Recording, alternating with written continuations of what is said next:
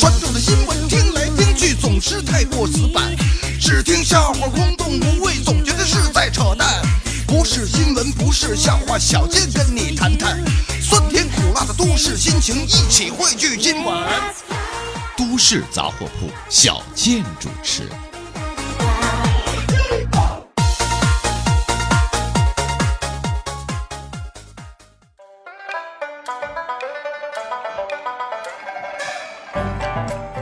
人傻嘴不甜，长得磕碜还没钱。大家好，我是小健。说旅行就是春天来了，花儿都开了，挑一个明媚的天气，说走就走，只带两块钱买一张票，随便上一班地铁，不看旅游攻略，不问方向和终点。擦拭在城市中蒙尘已久的心灵，卸下那厚厚的伪装和防备，用心去拥抱这个世界，用心去和每个人交谈，说出你对这个世界的感激。行行好，给点钱吧，谢谢谢谢。以下是吐槽来连连连连连连播，老司机提示您：上车请刷卡，前门上车，后门也也可以上车。好了，上了车的朋友请坐好。哈，今天起呀，小件微店超值折扣最后疯抢活动开始了，真是一言不合就放大招啊！为什么这么说呢？因为冬天已经过去，春天即将来临。在这个万物复苏的季节，小健微店的库存也该清清了啊！全场挥泪大甩卖，一件不留，全部清仓处理。大家都知道，春天呐，新蜂蜜就下来了。所以按套路来说的话呢，老款应该打折了。但去年的蜂蜜虽说是清仓处理，大家不用担心，小健微店里的纯天然无添加蜂蜜，保质期几十年都不带坏的，所以现在买那是相当合适了啊！小店微店查找的方法：添加“新闻逗比郭小健”这个微信公众号，然后发送关键词“小健微店”，就会弹出来一个二维码。识别这个二维码就可以进店抢购了。另外再补充一句，凡是活动期间购买的宝宝，都会得到小健签名照片一张，拿回家可以辟邪，可以避孕。闲言少叙，书归正文。说日前，央视三幺五晚会如期举办，曝光的内容有：互动百科成了最大虚假广告垃圾站。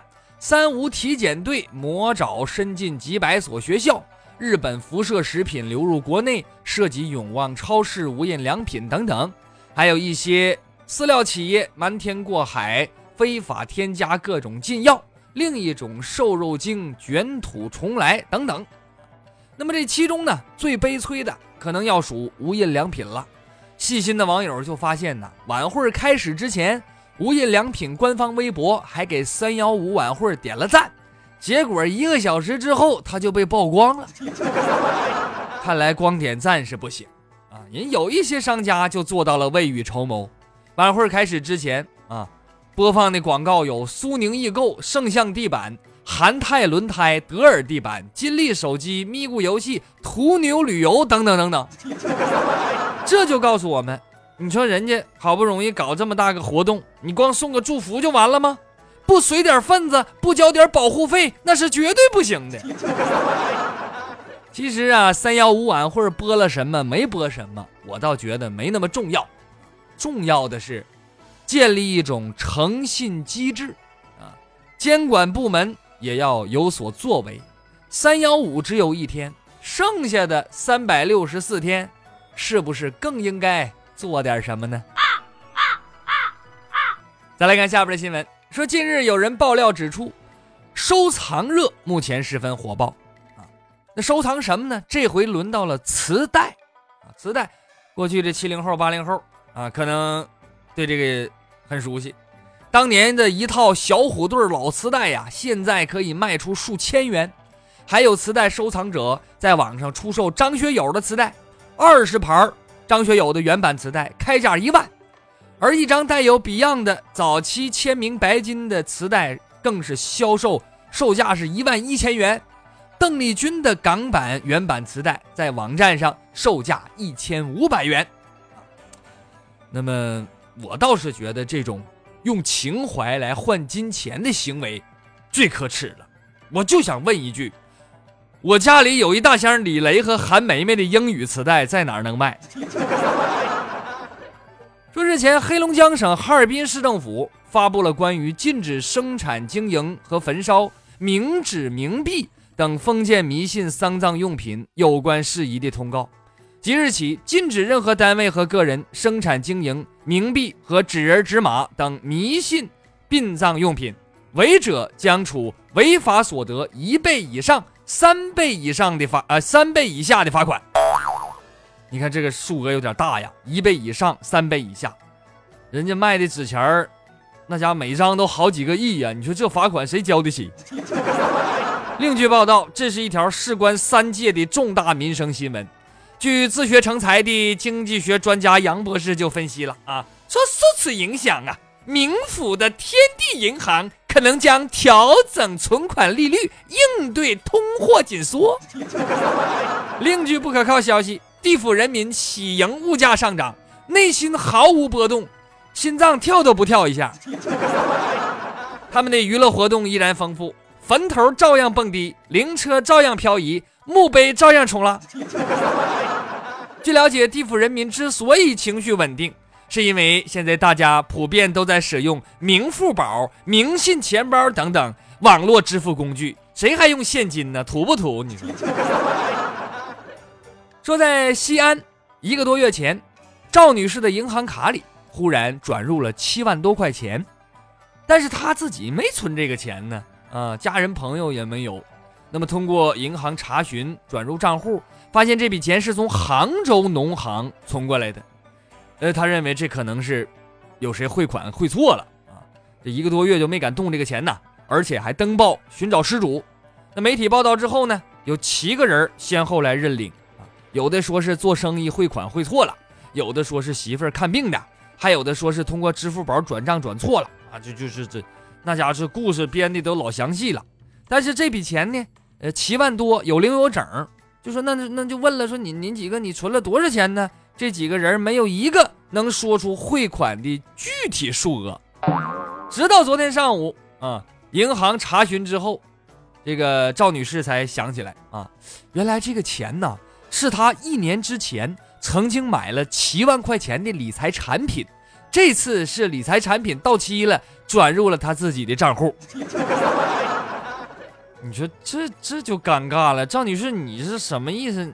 你想钓鱼执法呀？你这一个不小心，你骗了七个骗子，你知道吧？哎呀，七万块钱呐，扯出来七个不为人知的故事啊，一个个都比一个悲惨呐。于正都不敢写这样的剧本，湖南台都不敢这么拍，我跟你。另外，有钱人你说就是傲娇，七万块钱都说忘就忘了啊！我兜里这七块钱，我一天能数八遍我。不过赵女士这么一望呢，倒是导演了一场人间滑稽剧啊！这七个冒领汇款的人，夜深人静，扪心自问，你们不亏心吗？说日前江苏的陈女士在超市购物的时候不慎滑倒，人没啥事儿，但是手镯摔碎了。碎成三半陈女士认为她摔倒是因为店里边地面有积水导致的，就向商场索赔八万。那说什么手镯这么贵呀？陈女士说，她这个手镯啊是六七年前她旅游的时候花六万块钱买的，考虑到这些年的升值啊，所以索赔八万啊。但是法院就是审理的时候说，你不能说多钱就多钱，你连发票都没有，你这么的吧，给鉴定一下啊。陈女士就把手镯拿到。呃，权威的鉴定机构去鉴定去了，最后出了鉴定结果，说他这个手镯就值七千块钱。你别看就值七千块钱，鉴定费可贵呀，权威吗？是吗？鉴定费高达一万，只能由陈女士先行垫付。最终法院判决超市承担责任百分之七十五，呃，赔给陈女士手镯钱五千四，并且承担八千七的鉴定费。总之，里外里，这个陈女士不但自己掏了一千三的鉴定费，六万块钱的镯子没有升值，反而被查出来是假货，无形之中损失了五万多块钱。你说这怎么整？我估计陈女士啊，如果不是这回把手镯摔坏了，估计能当传家宝传下去。其实我刚开刚开始看这条新闻的时候，我一看着“旅游买的”这四个字儿，我就知道这事儿可能要坏呀。以前我跟一个导游聊天他就跟我说过，说屎好不好吃我不知道，旅游景点的钱是真好挣啊。所以这条新闻也提醒大家啊，旅游景点买的那个东西呀，你说那玩意儿能真的了吗？恐怕一多半都得是假的。只有买到的教训是真的。说近日有一个女网友吐槽，就说她发现呢，自己的男朋友居然私藏了一个小本儿，这个小本儿上专门记他的黑账，啊，从二零一五年三月开始，本上记录了不少女朋友的事儿，比如借钱过期没还，跟别的男的搞暧昧，对男朋友的这个朋友甩脸色等等啊。每次吵架，男朋友都会拿出来翻他的旧账，他就觉得有点可怕。但是男的呢，表示这没有什么不合适的，啊，他是把女朋友当成结婚对象去考虑，所以要多方面考量。其实我倒是挺能理解这个男朋友，他可能啊，之前吵架的时候，他女朋友家随口而出，他是过去这男朋友都办过什么什么埋汰事儿。但是他自己可能脑子不好，他就记不住。你说这吵架多吃亏呀？他就想了这么个招儿，都记在小本上，留着以后 PK 用，是吧？这么一一来的话，妈妈以后再也不用担心我吵架的时候发挥不好了。说日前在无锡一个工厂的厂区里，有一名男子爬上了楼顶要跳楼，引来消防等部门紧急出动。来了之后，这男的不下来啊，说啥要求呢？要跟他们工厂中的一个人要见面啊，说清楚之后他就会下来啊，条件也非常简单。那么五分钟之后呢，这个员工到达了现场，你不要见他吗？得见着了。这跳楼男子犹豫半天，民警劝了半天，最后终于下来了。那说都是一个工厂的，见一面也不难呢，还至于用跳楼威胁吗？到底什么事儿呢？原来呀，跳楼这个男的啊，要要跳楼没跳啊。要跳楼这男的前两天在吃饭排队的时候，就看见，呃，一名员工插队，他就说了对方两句，没成想这个员工就他要要求见这个哈，就插队这个不是别人，正是他的领导。你说自己领导还没认没认出来，这领导也是一听他说自己还挺生气，我这么大个领导插个队你还敢说我要把他开除？结果这小伙一时想不开，才要做出跳楼的举动。你说你说是路见不平一声吼，该出手时就出手，可那玩意儿你能学得了吗？你是梁山好汉吗？好汉都被逼上梁山了，你上哪上梁山去？你只能上楼你。所以这个小伙儿可能是职场鸡汤文的受害者，我估计。这就是咱们这个节目为什么不敢轻易给大家灌鸡汤，那玩意儿喝多了容易中毒。当然了，这个领导的做法更弱智。你说就因为这点事儿，你还要开除人家？这个领导的素质和员工的价值都很明显了，两位的情商也很明显了，我就不好多说了。那可能有朋友问了，说小健呢？那遇到这种情况，不文明的行为，难道我们不应该仗义直言吗？呃，那倒也不是，是吗？咱该阻止要阻止，但是你得灵活处理。你比如说我吧，我中午去食堂的时候。正好看见我们领导也在插队，我就大喊一声：“我说领导，你怎么能插队呢？你，你，你，你怎，你怎么还能亲自打饭呢？你赶紧回去休息，快坐那，我打完饭我给你送过去啊！”你看这这么一说，我觉得是不是大伙都能接受了？说日前无锡高速交警在巡逻的时候，发现有一名男子。正在应急车道里头骑自行车，啊，在高速上，呃，旁边的应急车道骑自行车，这不行呢，呃，就给他拦下了。经过询问得知，这名男子从上海出发，已经骑了一个晚上加一个上午，呃，为啥呢？他说呀，之前他看着这个呃共享单车，他骑的啊，骑的，呃，他看到这共享单车上写的是一元骑车，啊。就骑这一回，不管你骑多远，一块钱。哎，他觉得挺便宜，就租了一辆。哎，不知不觉就骑上高速了。他说他准备骑车从上海去一百八十公里外的常州。这真是占便宜没够啊！啊，上帝是公平的。这小伙体力是不错，但是智力的话就有点堪忧了。你这个智商基本上就告别自行车了。随后，警察对这名男子的行为进行了批评教育啊，并且协助他下了高速，告诉他下了高速之后再骑。你说这警察也是也是够损的。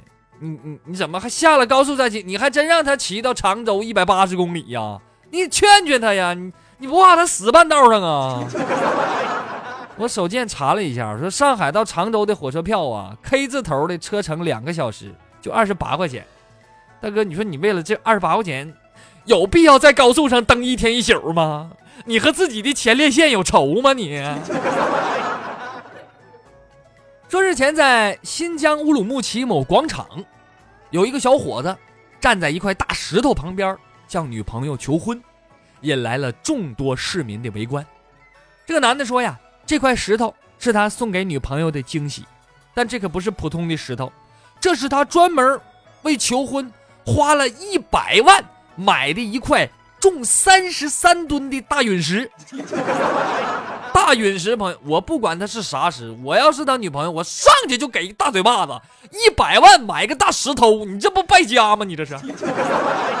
但是人小伙说了，我女朋友啊就喜欢看电视剧《三生三世十里桃花》，那里边就有一个剧情啊，说是一个大陨石吧什么的这那的啊。所以就买下了这个陨石送给他，象征我们的爱情牢固和长久。最终他求婚，那还成功了。哎呀，我估计他女朋友可能跟他说过：“亲爱的，我想要天上的星星。”好的。那我转念一想啊，可能我还是有点肤浅。人家敢花一百万买个大石头，说明人家可能有几个亿。一百万就是小意思，对人家来说，只要钱到位，什么石头无所谓啊！你看，别人求婚可能送个钻石啥的，那钻石不也是石头吗？哪有这大陨石拉风啊？想看这个大陨石的，可以关注小健的微信公众号“新闻逗比郭小健”，然后输入关键词“陨石”，您就可以看到。这个价值一百万的大石头究竟长什么样？说到关注我的微信公众号，我突然想起个事儿来。呃，我的公众号现在已经开通了打赏功能。所谓打赏功能啊，就是每天，呃，我会发表我的原创文章到公众号里，您可以在我的文章里打赏。凡是打赏的宝宝，我后台都能看到您的微信头像和打赏金额，我也会一一给您回复啊，哪怕是一块钱呢。因为我很重视这种感觉，我觉得这个是对一个自媒体人的认可和支持啊。其实小健也看到了很多宝宝在呃其他地方，比如说蜻蜓那个页面里给我打赏，但是呢，苦于我没有办法回复和感谢。这回好了啊，公众号里可以直接打赏了，就具备这个回复的功能，让我能够对您的支持单独说一声谢谢。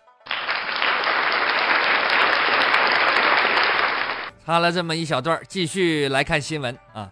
说日前在重庆，呃，有一个周末的晚上，八岁的小明啊，在用电脑玩游戏。可是他的爸爸刘某呢，也是个游戏迷，看着孩子玩的开心，他也想玩。但是家里只有一台电脑，这个刘某就用父亲的权威，让小明把电脑给他。但是小明不同意。嗯，他爹一看儿子不听话，就有点生气了，想要动手来制服他。小明一看他他他他他他的他爹要打自己，机智的连忙报警求助。警察来了之后，就看着一个三十多岁的男子，双眼红肿，大声的吼叫，一边追着一个小男孩满屋跑：“你给我站住，看我不打死你！”这小男孩一边哭一边到处躲藏。民警真是哭笑不得，制止了男子的行为。哎呀，你说这这这这爹当的可真行啊，跟儿子抢游戏玩啊！你俩一起上网吧得了呗，那有的是电脑。但是就是你你俩这么干的话，我估计得把孩子他妈给气死。我你这傻儿子也是，你报警，你家里这这是不是这这爷俩的事报什么警？你这一整的话，你给你爹得罪了，以后你说那游戏账号的继承权，你还想不想要了？另外，咱说家长教育孩子的一定得讲究方法，怎么能上来就打呢？就算你要玩电脑，你可以采取更好的方式，对不对？你比如说，你可以给你儿子报六个辅导班，他还哪有功夫跟你抢电脑？说日前在常州一家医院啊，呃，有一家医院报警啊，说他们的救护车被人偷走了啊。那民警呢，接到报警之后就发现这辆车开走了，哎，就找着了，直接就开着警车就追呀，一路就跟着，跟了有一公里左右，通过鸣笛的方式把救护车逼停到路的旁边。这个嫌疑男子被抓之后说：“你用什么偷救护车？”这男的说：“是那么回事当天晚上啊，他跟媳妇吵架了，在外边游荡。这民警呢，就误以为他是醉汉，可能喝多了，就给他送到医院检查去了。检查完没啥事儿，从医院出来之后吧，他说怎么整的？我想早点回家。一看医院门口正好停个救护车，里边还没有人脑子一热就把救护车开走了。我觉得这小子可能是说了假话。什么脑子一热？你根本就没有脑子，你拿什么玩意儿热？胆儿也太大了，还敢偷救护车啊？你也不想想，你偷完你怎么办呢？你说你自己开吧，那玩意儿目标那么大，走哪都带风，你说分分钟不得被抓吗？你不自己开，卖也卖不出去呀。你说谁家买个救护车干啥呀？多倒霉呀！你。下面再来看一个活久见的新闻，说日前广州有一名男子啊。呃，因为饮酒过量啊，他就做了一件惊世骇俗的事儿。什么事儿呢？他自行将两条泥鳅从自己的肛门塞入了直肠。哎呀，扎肛了，老铁呀！咱不知道这个行为，你说他是想反映一种什么样的心理活动呢？不行，我才疏学浅，我完全我都理解不了啊。你说他这是要宣布出柜吗？你这也太高调了。数分钟之后，这名男子开始腹部绞痛啊，呃，腹胀剧烈。到医院之后，医生马上给他进行了微创手术，其中一条泥鳅很顺利的被取出来了。但接下来啊，呃，主刀医生吓了一身冷汗，就翻遍了病人整个结肠，也没找着另外一一条泥鳅搁哪呢。这医生就迅速对病人的整个腹腔。进行地毯式搜索，最终在呃患者腹部的左上侧，距离肠壁溃烂口不远处，找到了这条长约十厘米、宽两厘米的泥鳅。医生就感叹呐，说如果再晚一点，这条出逃的泥鳅很可能钻入病人的五脏六腑，那么后果就不堪设想了。这真是天堂有路而不走，地狱无门自来投啊！你说。你你说他是不是活该呢？但是我现在我特别想问一句，你们难道就没有人关心一下那两条泥鳅的感受吗？他们的内心也是崩溃的呀。说南京交警前几天碰着一个固执的老爷子，民警在执勤的时候发现，虽然亮着绿灯，但是一辆白色汽车在这个呃掉头道上停着不走啊，后来竟然闯红灯逆行。那是司机是是色盲啊，是怎么的？这交警就把这汽车拦下了，发现呢，司机是一名六十多岁的老人。民警呢让他出示驾照，这老人理直气壮的说：“没有，你说没有驾照呢？我没考，因为驾校考驾照不给我打折，所以我没去学。”不是大爷，你以为驾校也像坐公交车似的，啊过六十岁给你发个老人卡呀？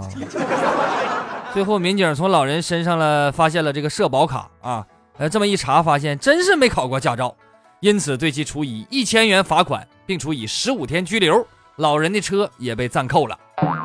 你说这大爷，这太任性了，没驾照就敢开车，再老的司机也不行啊！提醒大家，想跟小健聊天扯淡的，请您下载蜻蜓 FM APP，关注直播专区。每周三、周六晚上九点，小健会跟各位听友实时互动。今天的节目就到这里，感谢您的收听，我是小健，不是再见的见。再见。